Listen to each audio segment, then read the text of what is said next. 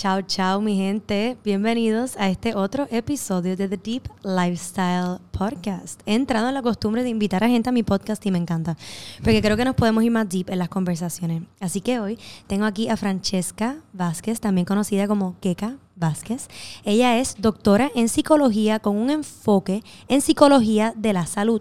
Y por eso es que la invité hoy, además de que es dueña de Vibra Studio, que me encanta, me queda al lado de mi casa. Así que creo que es una fusión de dos cosas muy interesantes que nos van a ayudar a descifrar el tema de hoy, que es el estrés y la ansiedad. Así que, Keka, muchas gracias por estar aquí hoy. ¿Cómo estás? Muy bien, ¿y tú? Muy bien. So, yo invité a Keka porque siento que después de los temblores que hubieron, este, y por otras cosas que me pasaron en mi vida, estaba teniendo mucho estrés y mucha ansiedad. Este, yo tengo muy buenas técnicas de manejarla, yo hago ejercicio, yo medito, escribo, o por lo menos pienso que son buenas técnicas. Ahora sabremos si con qué casi esto realmente funciona o no. Pero yo estaba haciendo mis cosas usuales y no me estaban funcionando, no me podía enfocar en la meditación, este, y realmente sentía el impacto fisiológico en términos de mi corazón bien acelerado. Lo sentía bien todo el tiempo y obviamente eso causa que tú estés siempre jittery, este, eso no ayuda si tomas café. Entonces, nada, quiero tener un conversatorio para que me ayude a mí y para ayudarlo a ustedes, porque este fin de semana pasado hice un taller de grounding y me di cuenta que estamos todos igual. Estamos todos en ansiedad. Todo el mundo, súper normal. Ya, entonces creo que este podcast va a poder ayudar a mucha gente. Y se siente, o sea, estás por ahí, se siente la energía bastante, sí. bastante fuerte desde que empezó el 2020. Sí. Y, y, los terremotos no ayudaron, en el sur sigue temblando. Entonces es como un tema complicado. So, so, vamos a irnos bien deep en este tema. Quiero empezar primero, ¿verdad? Hay una distinción este, entre estrés y ansiedad. ¿Cuál es? ¿Cuál es la diferencia? Si hay una diferencia. Sí. Eh, estrés y ansiedad es fisiológicamente ocurre exactamente lo mismo, que vamos a estar entrando un poquito más profundo en eso.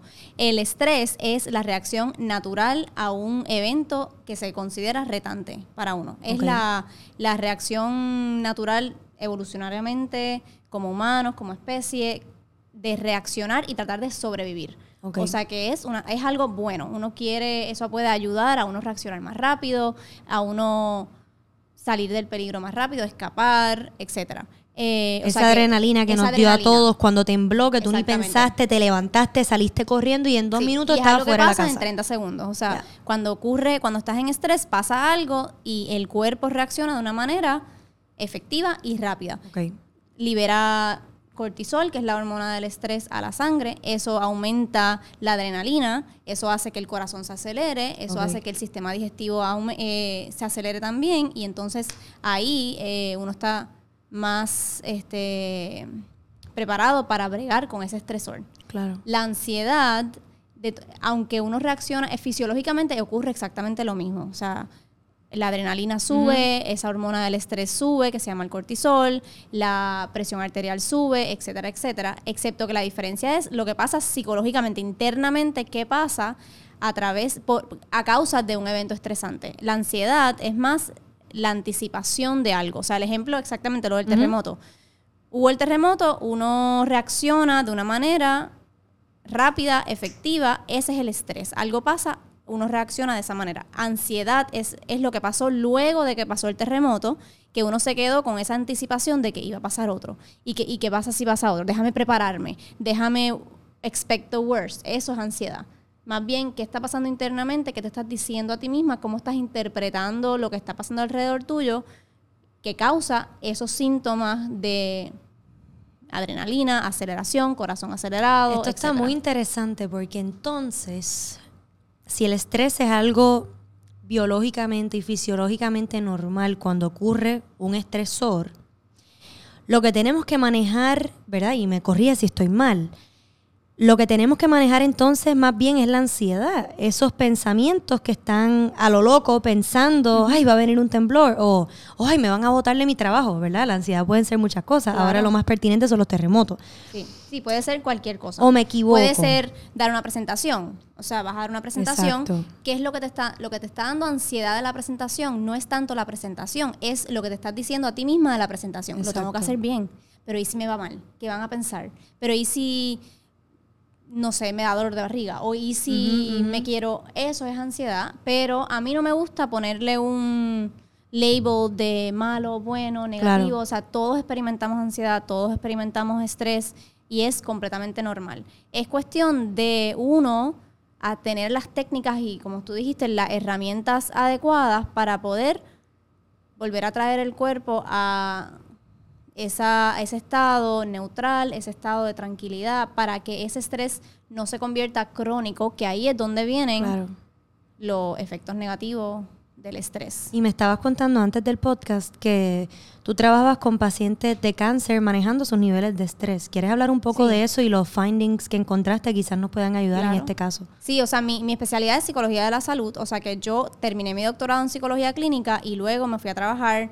un año a Jackson Memorial en Miami, un hospital, y luego a UF Health Cancer Center a trabajar con pacientes de cáncer. O sea que ese año trabajé con pacientes de cáncer, antes de eso trabajé con diferentes condiciones de salud, manejo del dolor, etcétera.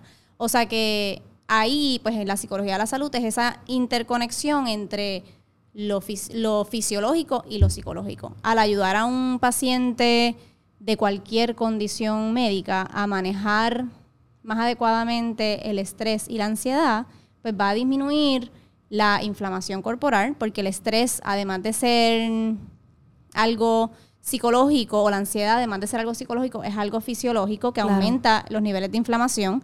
Y obviamente al los niveles de inflamación corporales este, estar aumentados, pues es más difícil combatir una condición médica, uno experimenta más dolor este, y, y se complican las cosas un poco más.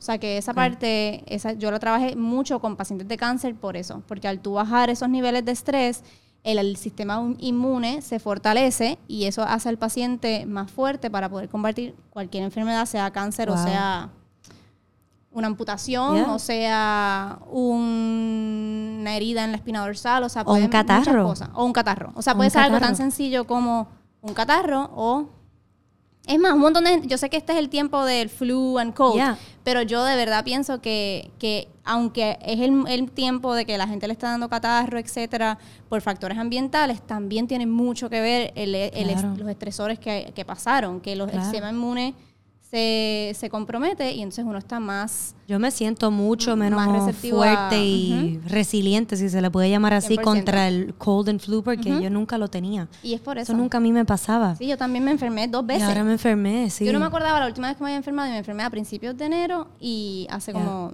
una semana. Sí, vamos a volver a este tema de la inflamación. Y dentro de eso vamos a tocar, ¿verdad?, el impacto fisiológico del estrés o de la ansiedad o de los dos. El fisiológico es lo mismo.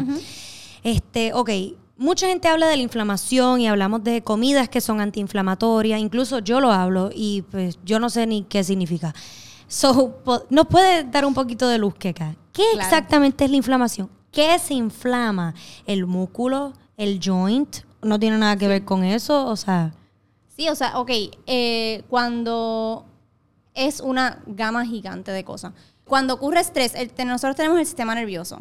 El sistema nervioso tiene dos ramas. Está el sistema nervioso que se encarga, la rama del sistema nervioso que se encarga de responder al estrés, que se llama en inglés fight or flight response. Y está la respuesta de relajación, que se encarga de esa otra rama del sistema nervioso.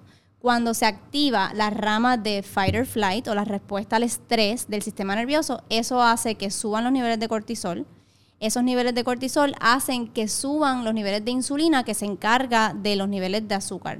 Eso lo que hace es que aumenta el azúcar en tu sangre para que tú puedas correr más rápido, para que tú puedas tener más energía, para que tú puedas store fat. Ahí también está conectado lo de que uno puede aumentar de peso si estás bajo estrés crónico, porque obviamente si tú tienes ese nivel de insulina siempre alto, pues va a hacer que tengas más fat, o sea, que esté storing more fat en, tu, en tu sistema. Porque tu cuerpo se está preparando para una para emergencia. Reservar energía. Exacto. Para una emergencia. O sea que eso es lo que pasa. Este, la presión arterial sube también por eso mismo. Te hace moverte más rápido, más sangre está pompeando desde tu corazón y eso hace que puedas correr más rápido, que puedas pelear más efectivamente. este, y eso, pues, obviamente, al ser, cuando pasa momentáneamente, es saludable. Uno quiere que el cuerpo responda de esa manera. Claro. Pero cuando está pasando todo el tiempo, ahí es donde puede causar inflamación. Obviamente porque en el cuerpo, inflamación en el cuerpo y en el cerebro, porque obviamente cuando tú estás estimulando los órganos constantemente, eso va a hacer que, que, eso, que esas moléculas estén más, estén más aceleradas y eso hace que todos los órganos estén trabajando más fuerte Claro. y se inflaman. Esa es la inflamación. Eso es literalmente los órganos. Sí, se, inflama el cuerpo completo y tú misma lo puedes sentir. O Sí. sea, tú sientes A veces yo cuando lo siento estás en mis inflamada, que la sortija te queda más pequeña o más apretada, más pequeña o más grande. O sea, que lo puedes sentir bastante, bastante rápido. Y esta inflamación long term, ¿qué efectos tiene? Y esta inflamación long term es lo que afecta no solamente tu cuerpo para desarrollar condiciones de la salud, sino también tu humor. O sea, si tú estás constantemente inflamado, pues tu cerebro está inflamado también.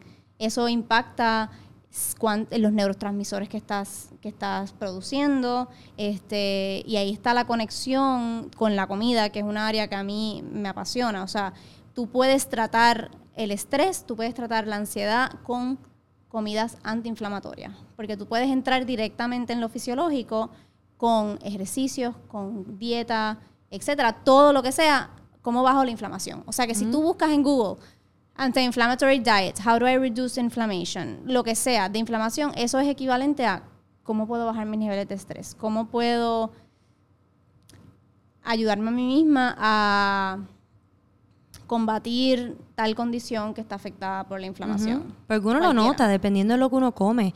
Cuando uno toma más café, uno se siente más ansioso, quizás la mente está corriendo más rápido. Incluso también cuando bebemos, hay mucha gente que padece de ansiedad el día después, que dice, bebo y al otro día amanezco con ansiedad. Sí. Eso es inflamación, que es interesante que le pongamos un nombre, ¿verdad? A esto que sentimos y que sabemos muy claro que estamos sintiendo, pero que viene de Y la inflamación del cuerpo. O sea, es tan, es tan fisiológico. O sea, no, es tan- no es solamente mental, es bastante corporal lo que está pasando. So, a nivel mental lo hablamos bastante ya, como que la ansiedad y el estrés, mentalmente hay diferencia. Pero yo diría que en ese momento de estrés uno ni piensa, versus en la ansiedad uno no para de pensar. Exactamente. ¿Verdad? Porque cuando pasó el temblor, uno no pensó, y esto y lo. Uno actuó y ya. Tú te saliste de la casa, o te montaste en el carro, o cogiste al gato, como fue mi caso, lo cogí por el cuello y salí corriendo de la casa. Ojalá hubiese podido grabar esa escena. Estuvo tan cómico. Un día guardaré un podcast cuando pase este susto y de aquí a dos, tres años les contaré el drama que fue cuando yo sentí ese primer temblor. Pero volviendo al tema. Este, so, el estrés se caracteriza en just act y la ansiedad, just think. Ya. Right? So, ¿qué técnicas nosotros podemos utilizar? Y quizás aquí puedes incluir un poco tu background en yoga, que estamos hablando antes del- de empezar el podcast, que para ti ha sido quizás más esencial que un talk therapy Sí, en términos 100%. de manejar el estrés. So, háblanos un poco de eso, de técnicas que podemos usar para bajar esa ansiedad y, regresar al presente, creo yo. Sí, o sea, el, como dijiste, el estrés, uno actúa, la ansiedad es esa parte más psicológica de cómo interpretas el evento, de cómo anticipa otro evento similar, etcétera. Este, y acuérdate que el cerebro no sabe identificar la diferencia entre algo imaginado y algo real. Así de poderoso es nuestra mente. Muy importante. O sea que nota. constantemente, si estás imaginándote worst case scenario, si estás imaginándote que algo va a pasar, tu cuerpo va a reaccionar de la misma manera como si estuviera pasando. O sea que eso hay que tenerlo bastante en cuenta y ahí es donde cuando el estrés se convierte en algo crónico por eso mismo, por cómo uno está interpretando eventos, que uno se está diciendo a uno mismo sobre diferentes cosas que están pasando, este, ahí es que vienen los efectos más negativos. O sea que es bien importante entender que stress and trauma, estrés y trauma, y trauma puede ser, o sea, cuando uno, uno piensa que la palabra trauma es algo tal vez más heavy de lo que en verdad es, un trauma puede ser algo bien fuerte, pero también puede ser algo que marca tu vida. O sea que cuando, como el terremoto, o sea, eso perfectamente puede ser es un considerado trauma. un trauma. Este, y el trauma está, está stored o está está aguantado o se siente en el cuerpo. Mucha gente piensa que está en la mente. Yo necesito hablar sobre lo que a mí me pasó para yo poder procesarlo. Y aunque eso es bien importante, cuando es igualmente importante entrar en el cuerpo. O sea que para mí, para mí personalmente, es Claro. bien efectivo este, técnicas psicosomáticas, que eso es simplemente esa conexión entre el cuerpo y la mente, este, como lo es el yoga, el ejercicio, la meditación, cualquier cosa que, que prenda eh, lo que dije ahorita, esa rama del sistema nervioso que se encarga de la respuesta De calmar. relajación. Ujú. O sea que y eso, el cuerpo no, el cuerpo sabe cómo activar la rama de el estrés, pero muchas veces no sabe cómo bajarle. Nos toca a nosotros poner ese freno. O sea, es como un carro. Ya. Puedes estar, está el acelerador, que es esa rama del estrés, y está el freno, que es esa Ya. rama de relajarte. Es- si tú tienes el acelerador puesto constantemente, pues obviamente se va a quemar el Claro, motor. Nos toca claro. a nosotros apretar el freno, mientras más este, mientras más lo hagamos, mejor para el estrés y la ansiedad. O sea, que técnicas como eso, el yoga, cualquier cosita que te ayude a bajar el estrés, a bajar esa respuesta del estrés, ese nivel del corazón. Porque esa siempre parte estamos en esa respuesta, que creo que este es el peligro. La humanidad completa, o sea, es La algo- humanidad completa, exacto. Y, y- y quizás podemos usar el ejemplo de los temblores. Ok, pasó el temblor, pero ¿qué seguimos viendo? El app. Seguimos viendo las Sí. noticias. Seguimos hablando es del va tema. Va, conectado con lo que hablamos. Yeah. El cerebro no sabe identificar algo, una diferencia entre algo que es imaginario y Yeah. algo real. O sea que tú constantemente estar exponiéndote a un, al contenido estresante, que igual cuando estás pasando por un evento estresante como lo fue el temblor, si tú esa noche estás hablando del tema y entonces llegas a tu casa y pones un, un, un show en la televisión que tú notas que te tienen estrés porque es estresante el show y estás en el app y estás viendo las noticias que salen imágenes bien concretas De y bien casas. fuertes de, de todo o de lo que esté pasando en el mundo. No tiene que ser nada más que relacionado a lo que a lo que a ti te está dando estrés, Yeah. sino puede ser cualquier cosa que Estresante, estimule ese yeah. sistema nervioso. O sea, que nos toca a nosotros tener mucho control sobre el contenido que estamos este, consumiendo, las conversaciones que estamos Yeah. teniendo, las relaciones que estamos manteniendo en ese momento Esto es súper importante. y cuidar bastante eso mismo, el sistema nervioso. Cuando tú te tuerces el tobillo, el doctor te va a decir stay off it. No puedes usar el tobillo. Ponte la muleta, tienes que usar muletas, tienes que usar esto, lo otro, una bota por seis semanas. ¿Por qué? Porque tu tobillo hay inflamación no lo puedes usar. Lo mismo pasa con el sistema nervioso. Cuando pasa algo así, el sistema nervioso está inflamado y la recomendación mía, personalmente, sería stay off it as much as you can. O sea, trata de no estimular esa parte del sistema nervioso para que puedas sanar y bajar esa inflamación este, que ha ocurrido a, a respuesta al estrés. Te pregunto, Keka. Esto está excelente, by the way, me encanta. ¿Qué podemos, qué consejo le podemos dar a nuestra audiencia? Quiero empezar primero porque, ¿por qué digo esto? Porque la semana pasada tuve una conversación con alguien que me dijo, yo no sabía que mi corazón estaba así hasta que me di cuenta que mi presión estaba súper alta, hasta que me dio un dolor de cabeza. Fue lo que ella me dijo. Ella no reconoció que tenía la presión alta y eso uno lo siente en su corazón. O sea, you feel that your heart is supposed to be like super fast, un montón de BPMs per, per minute. So, quizás nuestros televidentes o nuestros audio audientes, si eso es una palabra, este, no saben, no pueden ni reconocer que están en estrés. Y eso es completamente válido. Esto no es para juzgar a nadie. Este, porque siempre están así. Siempre tienen el corazón acelerado. Y no es hasta que van a una clase de yoga o meditan o hacen ejercicio que dicen, Sí. anda pa'l O no te carajo. puedes estar quieta. O sea, vas a una clase de yoga y es como, yo no puedo. La mente te Exacto. está diciendo, porque estás en ese nivel ¿Cuáles de son? Ya, lo que quiero, la pregunta que te quiero hacer es ¿cuáles son esos red flags que quizás alguien que no reconoce que está en un estado de estrés crónico, que tú le puedes decir, mira, tal, tal y tal, para que esta persona diga, creo que tengo estrés crónico. Claro. Sí, o sea, obviamente implica bajar la velocidad, primero que nada, porque es la única manera que tú puedes conectar más con el cuerpo y notar cómo te estás sintiendo emocionalmente, fisiológicamente. ¿Cómo podemos bajar esa O sea, velocidad? que bajar, lo puedes bajar, obviamente, diferentes técnicas. No todo, a no todo el mundo le funciona Claro, tal vez ir a yoga. Tal vez para alguien más es ir a sentarte a la playa, eh, ir a darte un masaje, ir a psicoterapia. Hay gente que para ellos eso es lo que les funciona de poder observar sus emociones de una manera tal vez más objetiva. Todo esto es lo que queremos, poder observarnos desde una perspectiva de tercera persona. Exacto, poder Ok. bajar la velocidad de la manera que a ti te funcione para entonces poder notar qué estás sintiendo. Y de esa misma manera, ahí mismo puedes entrar en, en qué diferentes cosas puedes hacer para mantenerte en un estado de relajación. Pueden ser diferentes, igual, diferentes cosas. Claro. Hay meditaciones guiadas en YouTube que puedes usar. Claro. Hay diferentes ejercicios que te pueden funcionar. Y después quiero entrar un poquito también en eso de qué puedes hacer para hacerte más resiliente al estrés. porque Esta es la palabra. Ajá, Porque quiere- estrés vamos a sentir todos los días. Vamos a sentir, el estrés es parte de nuestra vida. Ahora, la, la solución no es tanto como evito el estrés. No. No es evitarlo porque el estrés está ahí por una razón.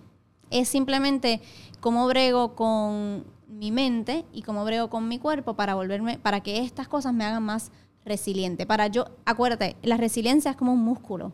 O sea, uno puede volverse más resiliente a eventos estresantes y eso tiene que ver con lo que uno hace en momentos donde uno no está en estrés. O sea, si tú te preparas para el estrés mientras estás en estrés, no va a funcionar. Claro que Tienes no. que es una práctica diaria de uno volverse más fuerte ante el estrés para entonces que el estrés no te afecte de la misma manera que tal vez a otra persona. Exacto. O sea, a ti puede afectarte el estrés de una manera bien diferente a lo que le afecta a X persona o a mí o a, a quien sea. O sea, que todos somos diferentes y nos toca a nosotros volvernos más fuertes ante el estrés con diferentes técnicas. Porque el estrés nos vuelve bien irritables también. A mí me pasa que cuando estoy estresada no Claro. tengo paciencia, ¿entiendes? Y ese no es el tipo de persona que yo quiero ser. Y por eso es que una de las técnicas que tú mencionas, la intento hacer todas las mañanas. Digo intento porque hay mañanas que ¿Que no?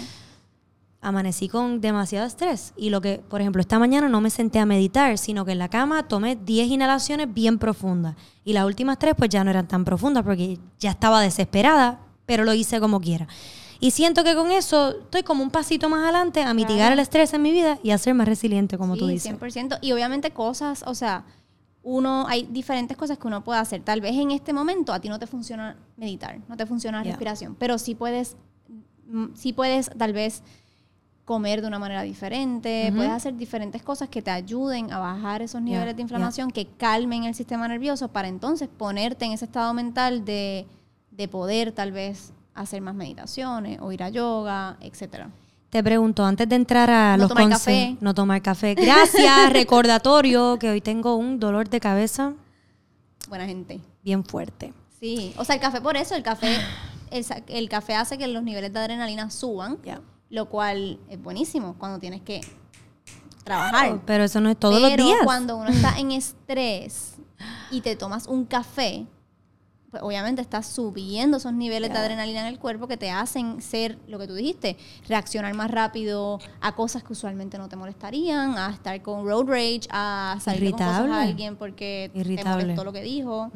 Irritable, exacto. Antes de entrar a esos consejos de resiliencia, que estoy loca por escucharlo, quiero tocar por último, ¿verdad? Como esos no-nos que, que debemos hacer, que debemos no hacer nosotros en nuestra vida si ya tenemos estrés o ansiedad. Uno, café. Claro, yo, exacto, yo recomiendo bajar los niveles de cafeína, por eso mismo, porque van a estimular esa parte del sistema nervioso que, que lo que tú quieres es bajarle. Ya. Este, no tomar café, em, eso mismo, controlar el, el tipo de contenido que estás consumiendo. O sea, si quieres ver el app, velo cinco minutos por de 5 a 5 y media. O sea, ponerte tú tus límites. Ya. Eh, si hay personas que tú notas eso mismo, o sea, estar más consciente sobre los efectos de diferentes cosas en tu cuerpo y en tu mente. Si tú notas que hay una persona en tu vida que te está aumentando la ansiedad o los niveles de estrés, pues tal vez no es cortarla, pero tal vez limitar el tiempo Claro.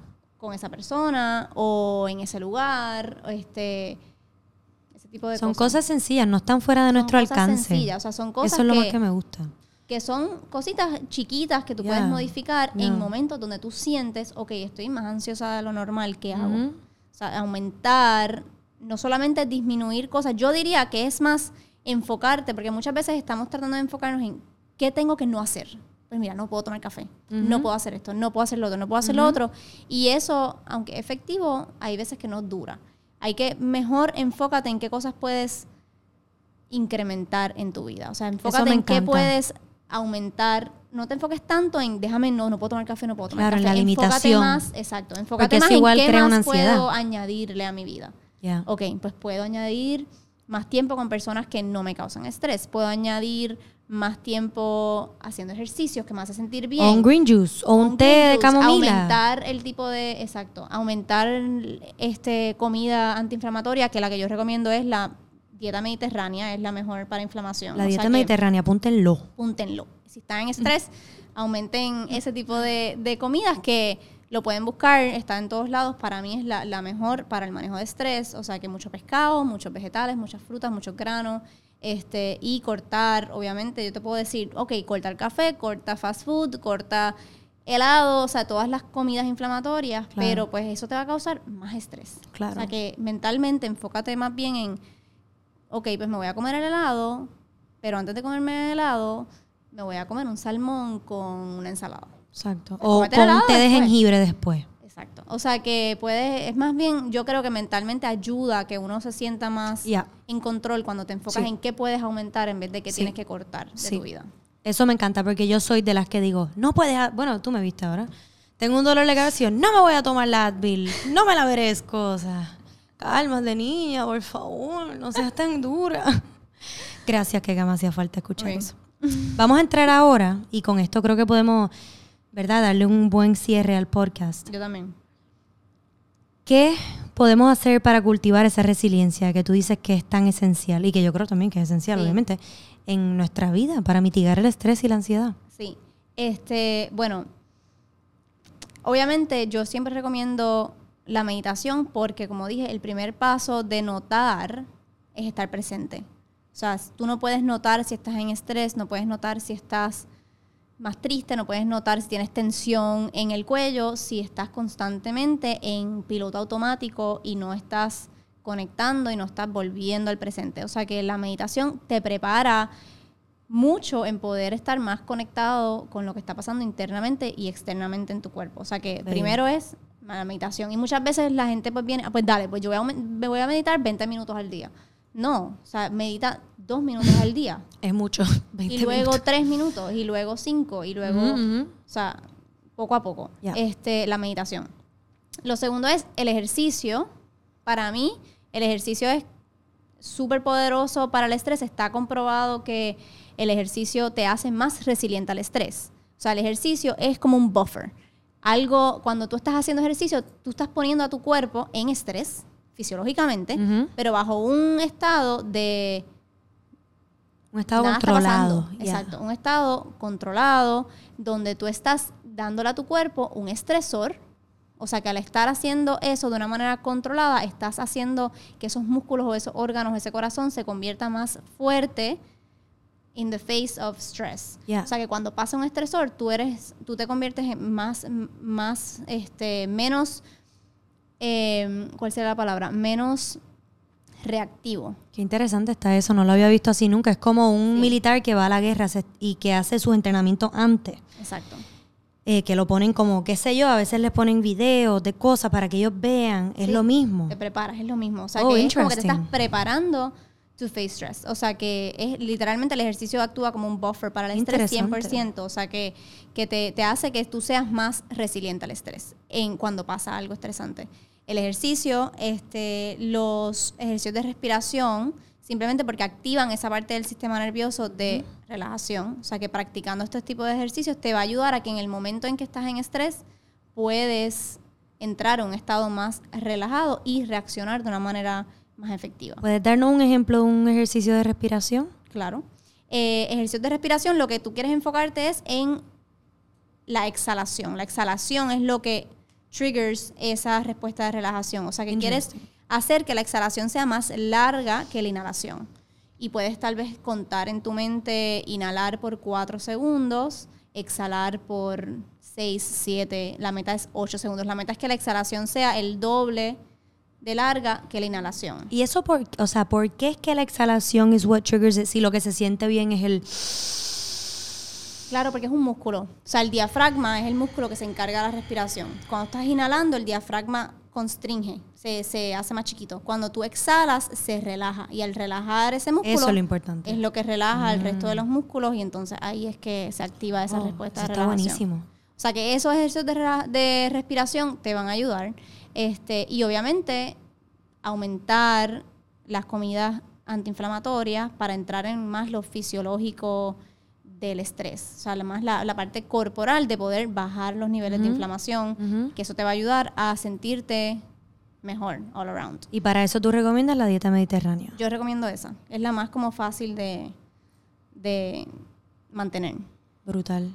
Y a medida que publiquemos el podcast, la gente nos va a ir trayendo sus dudas. Claro. Y obviamente que- yoga, 100%. Y obviamente yoga. Para mí la yoga combina todas estas cosas que acabamos de hablar. La yoga combina el ejercicio, combina la meditación y combina la respiración. O sea Sí. que es como un algo que lo tiene ahí. todo ahí. Este, y obviamente no es que los recomiendo como lo- el único ejercicio que deberías hacer. O sea, lo cardiovascular, las pesas, todo Claro. eso son ejercicios completamente efectivos para el manejo de estrés, pero creo que la yoga este, es muy buena en, en juntar todas esas cosas este, y que recomiendo 100%. O sea, para mí la yoga, o sea, en momentos donde yo he pasado por cosas bien difíciles, para mí el- la yoga ha sido esencial y fue la razón principal. No fue como que, ay, me gusta la yoga, voy a abrir un estudio. O sea, había una razón bien concreta acerca de que yo quería proveer a la gente de Puerto Rico, a Puerto Rico, de poder ayudar a manejar el estrés, de poder ayudar a hacer que uno se vuelva más resiliente al estrés y poder sanar este emocionalmente, Sanar, fisiológicamente. sí. Eso es bello porque me sien- comparto lo mismo y creo que creo que por eso es que decidí traerte al, al podcast porque me identifico. Para mí la yoga también ha sido muy transformativa y comparto lo mismo que momen- los momentos más difíciles donde más yo he ido es a mi mat. Sí, 100%. O sea, es al mat. Este sábado cogí una clase de yoga que no iba a yoga. Yo creo que desde la clase que fui en tu estudio. Conmigo. Ajá. No, con Yesenia, que Yesenia. fui después. Que eso fue hace, ¿qué? Meses ya. Sí. Y yo fui a la clase de yoga y me había tomado un café antes, para variar. Me tomé un café antes y durante la clase, o sea, yo batallando con la ansiedad, mamá, pero al final, I did it, you know? Y tú sabes ese sentido que, wow. En este caso era, ¿verdad? El impacto fisiológico del estrés, pero a veces es, ¿sabes? Ese asunto que no puedes soltar. Y al final fue ese, wow, lo hice, lo completé. Me siento más en paz, más tranquila. Así que me encanta que menciones esto de la yoga. Obviamente lo vas a mencionar. Si tienes un estudio de yoga y esto. This is dear to your heart. Sí. Pero que la gente entienda, o sea, lo profundo que toca. Sí, toca. Y ahora mismo acaba La de salir un yoga. estudio. Acaba de salir un estudio hace poco que el yoga.